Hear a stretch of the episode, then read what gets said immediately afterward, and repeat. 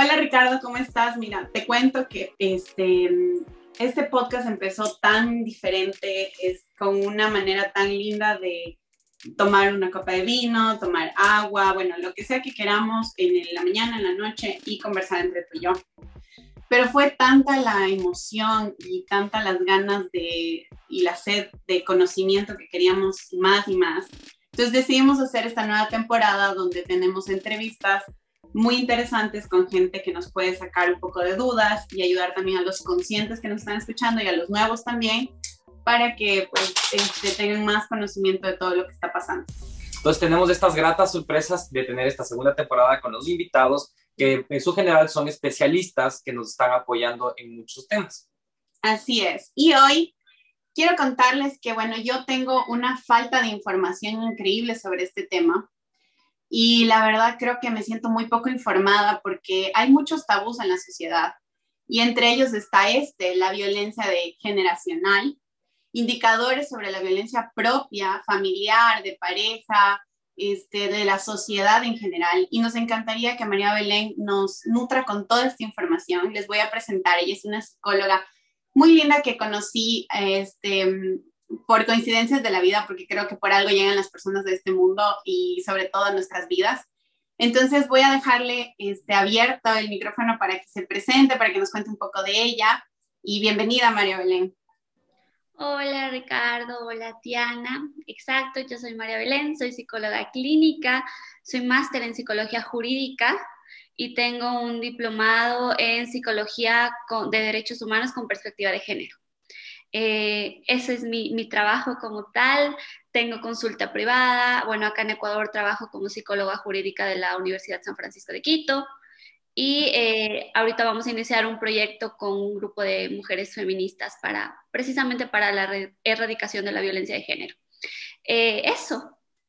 Qué chévere. Yo escuché un poco sobre este tema y me he venido este, escuchando podcasts, informándome un poco más, pero la verdad existe una falta de información y creo yo que este, generacionalmente nosotras como mujeres hemos aguantado tanta violencia este, de parte de hombres en este caso, que estamos tratando de buscar una manera como de, de callar y de parar esta situación. Pero yo también creo que en base a toda esta información, no sé si nos estamos dando la vuelta a la tortilla. El momento en el que pedimos que se pierda este tema de la violencia, creo que estamos pidiéndolo de una mala manera, porque capaz está dando la vuelta a la tortilla y como mujeres estamos este, faltando igual el respeto y la violencia ante el hombre. Entonces, no sé qué tanta ahí nos puedes un poco este, dar una perspectiva, porque yo siento que deberíamos ir desde el lado de la prevención. ¿Qué podemos prevenir como seres humanos ante las situaciones que están pasando? Porque me siento que yo lo he hecho, este sería absurdo mentir y decir no he generado violencia ante familiares, mi pareja, este, ante mí misma, porque creo que la que más se violenta este, soy yo misma a mí. Entonces no sé qué tanto nos puedes ayudar con esa información. Cuéntanos un poquito. A ver, vamos a desmenuzar, porque es como mucho, entonces vamos por partes así, y vamos dándole un hilo que la gente que nos escucha nos puede entender. Eh, número uno, hay que hablarlo porque que no se hable nos da a entender que no existe y sí existe. Que no se hable es diferente. Eh, y como tú lo dices, yo sí creo que la salud mental tiene que empezar con la prevención. Luego nos esperamos a tratarnos o a acudir a profesionales cuando el tema ya está muy grave y hay que enfocar en la prevención. Por eso estos temas se les tienen que hablar a los pequeños, a las pequeñas de las escuelas, a los adolescentes y obviamente nosotros, que ya estamos un poco más grandes, informarnos, ¿no? Eh, de lo que se pueda. Pero comencemos. ¿Qué es violencia? La violencia es todo acto que se hace o no se hace. De las dos. Que va en contra de mi dignidad como ser humano, lo que ustedes entiendan como dignidad. Que va muy ligado a tus derechos humanos, tu derecho a la vida, tu derecho económico, tu todos los derechos que ustedes se puedan imaginar. Eh, el problema, como tú lo acabas de decir, es que hay violencias que son muy disimuladas, que no creemos que es violencia. El simple hecho, ahorita tenemos como este tema muy en boga del, ¿cómo se llama? Gaslighting, hashlighting, gaslighting, gaslighting, algo así, em, donde te ignoran, ¿no? hacer la ley del hielo. Eso es violencia. El que tú me estés ignorando ya es violencia y es como pasa muy desapercibida. Entonces, sí hay violencias que las tenemos demasiado normalizadas. Creo que sobre todo la psicológica, ¿no? Esa es la más silenciosa, la que no se puede sentir ni ver, pero sucede y muchas veces creo que lo hacemos y no nos estamos dando cuenta. Y creo que más que nada es la que más está sucediendo hoy por hoy, porque creo que la física ha bajado un poco su, su, su, su frecuencia, pero la psicológica se ha aumentado muchísimo. Ajá, es que como, como dice Diana, la violencia psicológica no le prestamos mucha atención, porque la, la, física obviamente son golpes, o sea, todo lo que tenga que ver con tu cuerpo es muy evidencial, pero la psicológica tiene un, un modo un patrón de funcionamiento que va entrando en tu cerebrito y lo vas entendiendo. Yo siempre les digo, eh, si a un niño o a una niña tú le dices, eres tonto, eres tonto, eres tonto, eres tonto, eres tonto, se lo va a creer, aunque no sea realidad. Lo mismo pasa en la pareja, a lo mejor tú como pareja le dices a, tu esposo, a tu esposa, novio, novia, es que eres un inservible o eres un inservible. Se lo va creyendo. Se hace tan real y se impregna tanto en, en tu cerebro que en serio crees que es verdad y es muy difícil sacarte de ese patrón. Y algo muy importante, la violencia escala. Uno pensaría que, bueno, sí, violencia psicológica, eh, pero luego se hace violencia física, pero luego se hace violencia sexual, pero entonces la violencia va avanzando, no se queda estática. Entonces creo que, o sea, súper importante, eh, primero es eh, aclarar cuál es el concepto de violencia de género, porque creo que muchas personas están confundiendo, y es algo que me pasó a mí, que la violencia de género se daba solo hacia, hacia las mujeres, y en este caso, que últimamente se está hablando mucho hacia la comunidad LGBTI, pero sé que es más allá, no sé si nos quieres aclarar qué es el concepto de violencia de género. A ver, cuando hablamos de violencia de género, sí estamos hablando de todo acto violento que se hace o no se hace en contra de las mujeres. ¿Por qué? Porque viene desde un sistema. La violencia de género viene desde arriba hacia nosotras. Con ustedes los hombres no estaríamos tanto hablando de violencia de género porque no estamos hablando de violencia sistemática. Es otra clase de violencia. Ustedes como tal, al ser victimarios no pueden pasar a ser víctimas. Así funciona un tanto la violencia de género. No porque ustedes no sean víctimas de violencia, eso es diferente. Pero Belén, yo no sé ahí que tanto escuchaba que el género es un sistema de creencias y como esto nos identificamos mentalmente porque nos hicimos una construcción de lo que nos vendió la sociedad de lo que era femenino y lo que era masculino. Entonces yo creo que eso ha hecho que lo que yo te decía hace rato también, hemos dejado abandonado al hombre como, como definición y como reconstrucción. Y entonces mm, hemos dejado de lado el hecho también de lo que te hablaba hace un rato, o sea, capaz estamos dando la vuelta a la tortilla y no estamos pidiendo un respeto este, hacia la violencia y pararla, sino estamos cambiando la tortilla, porque ahora también existe violencia hacia el hombre. Y creo que, creo que sale mucho de lo que hablas, sale mucho del concepto de lo que es la violencia de género. La violencia de género se, se instauró en, creo que si no estoy mal, es en los 70, en los 75, bajo la ONU, que es una lucha ante el movimiento feminista, que realmente se comienza a reconocer, ante el movimiento feminista se comienza a reconocer lo que es la violencia de género directamente de la mujer. Entonces, por eso yo creo que la raíz, o sea, la raíz de lo que tú dices, que se está, que es lo que se está luchando la violencia con violencia, es justamente por eso.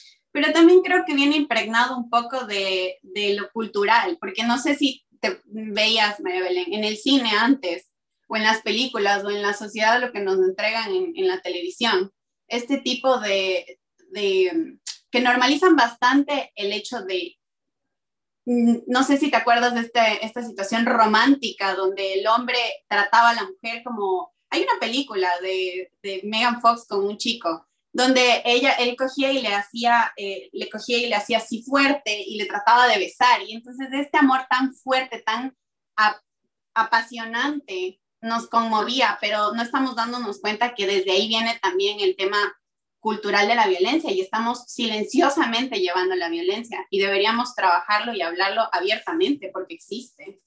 Ajá, exacto. Eh, a nosotros como mujeres, yo siempre pongo que tenemos diferentes roles. A nosotras como mujeres, Diana, a ti y a mí, ¿qué nos toca? Ser conscientes de cuando estamos siendo eh, violentadas por nuestra pareja eh, en cualquier rama que tú quieras, psicológica, física, sexual, eh, obstetra, hay un montón de violencias. Y a ustedes hombres que les toca romper con eso, entender que no por ser hombres tienen que ser ni agresivos, ni no ser emocionalmente vulnerables, ni necesariamente no tienen que ser el sustento de la casa. Como que ahora cada quien estamos en nuestros campos de batalla luchando para quitarle todos los el componente social que ya traemos impregnados desde que nacemos. Exacto. Yo creo que ahí hay otra cosa, donde no estoy tan de acuerdo y también me cuestioné un montón ahora recién que soy mamá. El hecho de que eh, decimos, bueno, tenemos que criar generaciones que sean más sensibles, menos violentas, con sentimientos y con la idea de que se cuestione lo que sienten, sea este, el amor, sea la frustración, cualquier sentimiento que tengan, porque ninguno es malo. Pero el hecho es que como generaciones nos estamos quitando la responsabilidad de lo que nos corresponde, porque sea un anciano o sea un niño, todos estamos en esa ecuación de, del sistema que nos lleva. Y entonces si no cambia un anciano y solo trabajamos en los niños, esto va a seguir pasando hasta que esas generaciones vayan hacia adelante y entonces nosotros seguimos viviendo en la violencia. Entonces creo que deberíamos empezar desde nosotros trabajando ese tema y parando cuando existe este tema también. Exacto, a las, a las futuras, no, a las anteriores generaciones, eh, abuelitos, abuelitas, es muy difícil sacarlas de un patrón, porque ya traen mucha vida, mucho recorrido, y traen ya muchas cosas implementadas. O sea, abuelitas, literalmente, si mi abuelita era de el típico, ¿cómo es este dicho que ah, aunque te pegue marido es? Bueno, algo así. Ah, este dicho, pues. Ya mi mamá es un poquito más rebelde de que no, eh, pero sigue en el camino de yo soy ama de casa, yo tengo que cocinar mientras mi papá ve el fútbol yo ya soy de otra generación que ya vengo medio de que no, roles de género no, casi no existen, que mi esposo también limpie, yo cocino, él hace esto, él hace el otro, pero todavía tengo implantadito de, no, mejor yo cocino porque pues yo lo hago mejor porque tú no, hombre, no sirves como para eso. Entonces sí, vamos avanzando, pero realmente que nuestras generaciones de antes cambien o que tengan un cambio significativo, no lo veo muy probable es muy difícil romper los patrones. Si es difícil romper un patrón individual, o sea, nuestras creencias, imagínate romper un patrón cultural de sus creencias, es muy complejo. Yo creo que sí, pero de alguna manera puede asumirse esa responsabilidad o pedir que ya exista un respeto, un límite cuando ya pasa, ¿no? Especialmente cuando están en nuestras casas, o sea, cuando entran a nuestras casas, a nuestro, a nuestro núcleo, que en este caso somos los tres con Tiago, es sí pedir un respeto hacia no solo nosotros, sino más importante hacia nuestro hijo y qué, qué nuestro hijo está viendo y qué es lo que él va a ver en sus abuelos, en sus bisabuelos, porque en este caso hasta bisabuelos tienen. Yo creo que sí es pedir mucho respeto del cómo nosotros queremos a nuestros hijos hoy por hoy. Y hay una pregunta que Ricardo me acaba de hacer. ¿Cómo nos puedes ayudar? ¿Cómo tú crees que sería la manera adecuada de pedir ese límite a, a, estas personas que ya son mayores? O sea, ¿de qué manera con un ejemplo nos puedes decir, no sé, este, por favor, no, no sé cómo decirlo, o sea, ayúdame.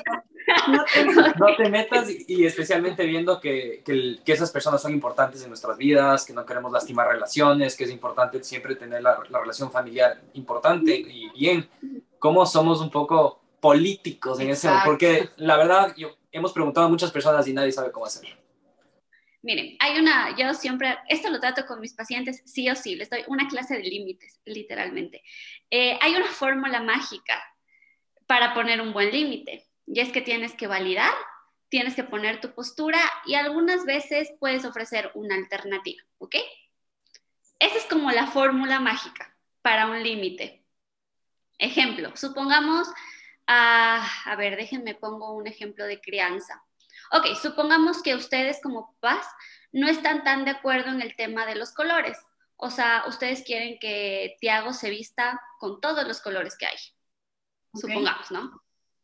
quieren que se vista con rosa, con amarillo, con blanco, con todos los colores. Y su mamá, la que ustedes quieran, es de que no, es que solo tienen que poner azul. Solo es azul porque es niño, etc. ¿Cómo ponemos un límite? Mami, agradezco que te preocupes por el bienestar de Tiago. Sin embargo, Diana y yo decidimos que le queremos poner todos los colores de la ropa. Muchas gracias. ¿Ves? Validas y dices, no. El tema es que nos olvidamos de validar al otro. Y solo que no te metas, no, tú no te metas, tú no me digas cómo criar a mi hijo. Y la otra persona se siente atacada. Y ahí es cuando las relaciones familiares se empiezan a destruir un poquito. Hay que validar. Bueno, me parece un buen ejemplo porque la verdad a veces es complicado eh, manejar como este límite, ¿no? Que tú dices. Y en el tema mm, ya personal, ¿cómo uno puede dejar de violentarse a uno mismo? ¿Tú qué, qué nos, consejo también nos darías ahí? Porque a veces somos tan duros, no sé, yo te digo, a veces eh, ya lo he dejado bastante, pero me pasaba que me veía al espejo, ay no, este, me voy a lo que siempre nos pasa, ¿no? Estoy gorda, me falta esto, me falta lo otro. Y la verdad, cuando empecé a entender que yo me siento cómoda con este tema, dejé de, como de, de denigrarme, básicamente, porque sí es fuerte hacerlo uno mismo, entonces también permites que los demás lo hagan. Entonces, ¿de qué manera podemos también nosotros dejarnos de violentar y hacer que los demás tampoco lo, lo hagan, ¿no? Una persona con una autoestima fuerte, que tiene bien claro quién es, en lo bueno y en lo malo, porque la autoestima es saber que eres bueno para algunas cosas y mala para otras cosas. Muy rara vez va a ser eh, una posible víctima de violencia recurrente. A ver, tú y yo seguramente, bueno, no sé si tú, pero eh, yo he tenido novios que han sido violentos conmigo, pero he tenido la capacidad de decir, no, mijito, chao, adiós, porque tengo una autoestima medio estructurado, medio eh, nivelado en, mí. Si hubiese sido otra, a lo mejor te sigo dejando. Entonces, claro, todo empieza desde nosotros. El tema es que tendemos a ser muy crueles con nosotras mismos y muy amables con los demás. Entonces, yo siempre les hago este, este ejercicio de reflexión a mis pacientes y les digo, chécate cómo te hablas. ¿Tú le hablarías así a tu mamá? O a tu mejor amiga o a tu hermano o a tu hijo en tu caso? ¿Tú le dirías las cosas crueles que te dices a ti mismo? Y me dicen, no, no, pues no. Entonces, si tú eres tu persona más importante, si tú no estás bien, no van a estar bien las personas a tu alrededor, pero hay que ser muy conscientes de eso, porque luego se hace, es como un proceso muy automático y es un bucle difícil en el que te, te enredas, no puedes salir. Sabes que cuando empecé a trabajar eso, mm, se me hizo mucho más fácil. Yo trabajé bastante ese tema cuando leí El poder de la hora. Me encanta ese libro porque al final del libro, y el oponopono tiene mucho que ver con eso, ¿no? Eh, al final del libro te habla mucho sobre lo que tú decías, mírate en un espejo y dite realmente todo lo que les dices a los demás y te hablarías así a ti. Entonces, es súper a veces difícil de ponerlo en práctica pero mientras lo vas practicando también vas entendiendo qué límites puedes poner, porque no es fácil y a veces también te vas de la raya, pero sí es importante como poner esos límites y entender hasta dónde tienes que llegar. Y no solo por, por ti, también por ellos, porque estás construyendo relaciones. Y creo que es súper importante eso. Exacto. El, el problema, digamos, ahí este es el tema, porque luego cuando tú empiezas a ver todo esto, te empiezas a generar culpa y empiezas de, pero es que, ¿por qué? Pero es que, ¿por qué dejé que hicieran esto? ¿Por qué? ¿Por qué? ¿Por qué? Y tampoco se trata de eso. Ya lo que pasó, pasó, no tenías las herramientas que tienes ahora. Acéptalo y continuemos. No te quedes enfrascado en el, es que debí de, debí de defenderme o debí de poner límites, debí, no lo sabías en ese tiempo. Ahora ya lo sabes, ahora que ya no se repita pero no nos quedemos en el pasado tratando de resolverlo, que es muchas cosas que pasan a veces. Así es. Y bueno, verás, te cuento un poco. Nosotros hicimos un taller de 21 días para enamorarnos con Ricardo. Ok, eh, chévere. Sí, es súper simpático porque tenemos tres semanas eh, que son justo los 21 días. Entonces, la primera semana es tu ser, donde hacemos que la gente profundice y reconozca lo que es como ser humano, que limpie su niño interior y, y que suelte un poco todas estas cosas que tenemos individualmente. Este, el segundo módulo es la pareja y bueno, las relaciones en general, porque no necesitas tener una pareja para hacer este taller. Es donde empezamos a comprender lo que pasa con el enamoramiento, con la pareja y con las relaciones en general, los mecanismos de defensa que tenemos los seres humanos. Y el tercer módulo son herramientas, donde básicamente es superar y crear. Yo creo que cuando tú tienes un sistema de 21 días de una rutina, puedes generar algo más eh, sustentable para la vida. Y bueno, creo que a los 90 días ya se hace un estilo de vida, ya se maneja algo más consolidado. Esto lo hicimos en base a toda una experiencia que venimos detrás, eh, como te dijo Ricardo, todo lo que nos pasó como pareja, estuvimos en talleres, psicólogos y bueno, hemos seguido preparándonos, incluso ahora estamos tratando de trabajar un poco en diagramas, que eso es un poco de un postre que le vamos a dar a las personas que ingresen a nuestro taller. Pero a mí me encantaría que también conozcan un poco de ti, porque sería interesante que muchas veces cuando ya haces estos talleres sientes que te faltan algunas cositas por detrás.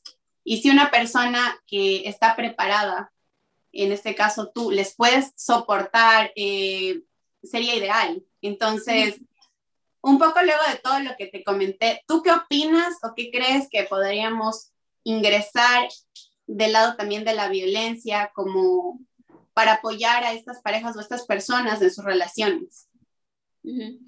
Eh, número uno, a mí me encanta que las personas hagan talleres, porque cuando hacen talleres, como que algo se despierta en ellos y dicen, ok, mejor voy a terapia, porque un taller, claro, te da bases, pero no te profundiza. Entonces, hagan talleres, todos los que se les aparezcan.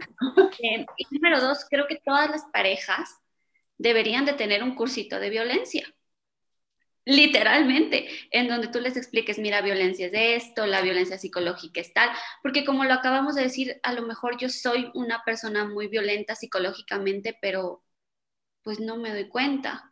A lo mejor el simple hecho de que yo le diga a mi esposo, tú no sabes cocinar, a él ya le está generando algo en sí de, ah, soy uno inútil no le puedo ayudar en la casa. Pero si fuéramos conscientes de esto, lo trabajaríamos y seríamos más cuidadosos. Em, entender que hay muchas violencias, no hay una, estamos hablando ahorita de violencia psicológica y física porque son las más habladas, pero a lo mejor la típica mujer que controla las finanzas del esposo, eso también es violencia. Entonces, como que hay tantas violencias en pareja que van mutando si no las sabes manejar. Entonces, sí, por favor, creo que todas las parejas deberían de tener un curso de violencia, entender, hay un, eh, un, ciclo que se llama el ciclo de la luna de miel, entender ese ciclo para saber, estás en el ciclo de la luna de miel esperando que las cosas cambien, estás estancada ahí, sal, ¿no? Entonces, y hay un violentómetro, no sé si lo manejen en Canadá, aquí en Ecuador no lo manejan, es un violentómetro mexicano, donde literalmente te dicen, ok, eh, el que te empuje es tal grado de violencia y va aumentando. Entonces, hay muchas cosas que se pueden hacer en ese sentido. Justo hablando de eso, escuchaba que nueve de cada diez parejas sufren violencia en, bueno, más que todo en, los, en, las parejas adolescentes. Sí. como que desde muy temprana sufren este sufrimiento y, o sea, bueno, perdón, vale la redundancia, y la verdad me pareció súper raro este porcentaje, es casi todo el mundo. y, y, la verdad sí, es que no sabemos cuáles son los, a veces los mecanismos o las cosas que estamos dando a la otra persona y realmente tampoco estamos claros de que estamos violentando. A veces puede ser que lo sabemos, pero a veces también inconscientemente no. Entonces, lo que tú dices sobre un curso me parece interesante. Ahora que existen tantas herramientas, no hacerlas me parece absurdo. Siempre digo, y una de las cosas que repito todo el tiempo es, si la tecnología avanza y todo está avanzando tan rápidamente, ¿por qué tú no quieres avanzar y por qué tú no quieres cambiar y no quieres crecer como ser humano? Puedes cambiar no solo tu vida, sino la vida de los que te rodean. Y eso me parece muy bonito. Entonces, si tú también das estos talleres, Melén, me parece increíble. Cuéntanos un poquito, ¿lo haces? Eh, sí lo hago. Ahorita, la verdad es que estoy muy ocupada, entonces trato de darme tiempo para las cosas. No, ahorita el primer taller que lanzamos como tal fue el de amor propio, que ya empezó, las inscripciones ya se cerraron, es un taller justamente donde aprendemos autoestima, a hablarnos con autocompasión, a perdonarnos, a autocuidarnos, un montón de cosas. Eh, planeamos, yo tengo un colega que es terapeuta de parejas donde vamos a sacar eh, un, un taller similar algo para parejas, comunicación, no sé, todavía no lo planeamos, pero sí hacemos talleres también y son súper chéveres. Bueno, entonces si es que por ahí les interesa y les sirve un poquito nuestro taller, te invito a que, a que también lo hagas. Claro que sí. Bueno, ha sido este un gusto, María Belén, tenerte aquí. Espero que realmente podamos tenerte más episodios donde nos puedas nutrir un poco más de toda esta información y si te sirve de algo, también nuestras redes sociales. Te dejo aquí para que te presentes un poco más cómo te encuentran, cómo estás. Ya saben este, a qué se dedica y si la quieren eh, seguir, me parece que es súper lindo e importante. Además, que solo el simple hecho de saber que tiene conocimientos y que está ayudando en la Universidad de San Francisco, la verdad, yo soy amante de mi universidad, así que ah, bienvenida. ¿No sé, estudiaste ahí? Sí, ahí estudiamos con Ricardo. Es súper linda la San Francisco, yo le amo. Eh, a mí me pueden encontrar como arroba mind and soul En Instagram es en donde estoy más activa, donde soy más profesional. Si se quieren reír un poquito, pues véanme en TikTok porque ahí es otro contenido más, más light. Pero eh, canal directo Instagram. El Instagram te direcciona a mi WhatsApp y a mi página web. Entonces ahí andamos. Chévere, muchas gracias. Yo igual les voy a poner aquí abajo para que sepan bien el link. Y gracias, María Belén, un besito y muchas gracias por estar aquí. Gracias a ustedes. Posiblemente este podcast lo estés escuchando en un tiempo que te diste para ti o te encuentres con tu familia. Estar conscientes de que las personas que se encuentran en tu hogar merecen saber que lo que pasa en la vida es una oportunidad de crear relaciones y momentos extraordinarios es fundamental. El miedo es el potencial que permite crear una experiencia como estilo de vida saludable. Familias conscientes. Familias creadas con amor.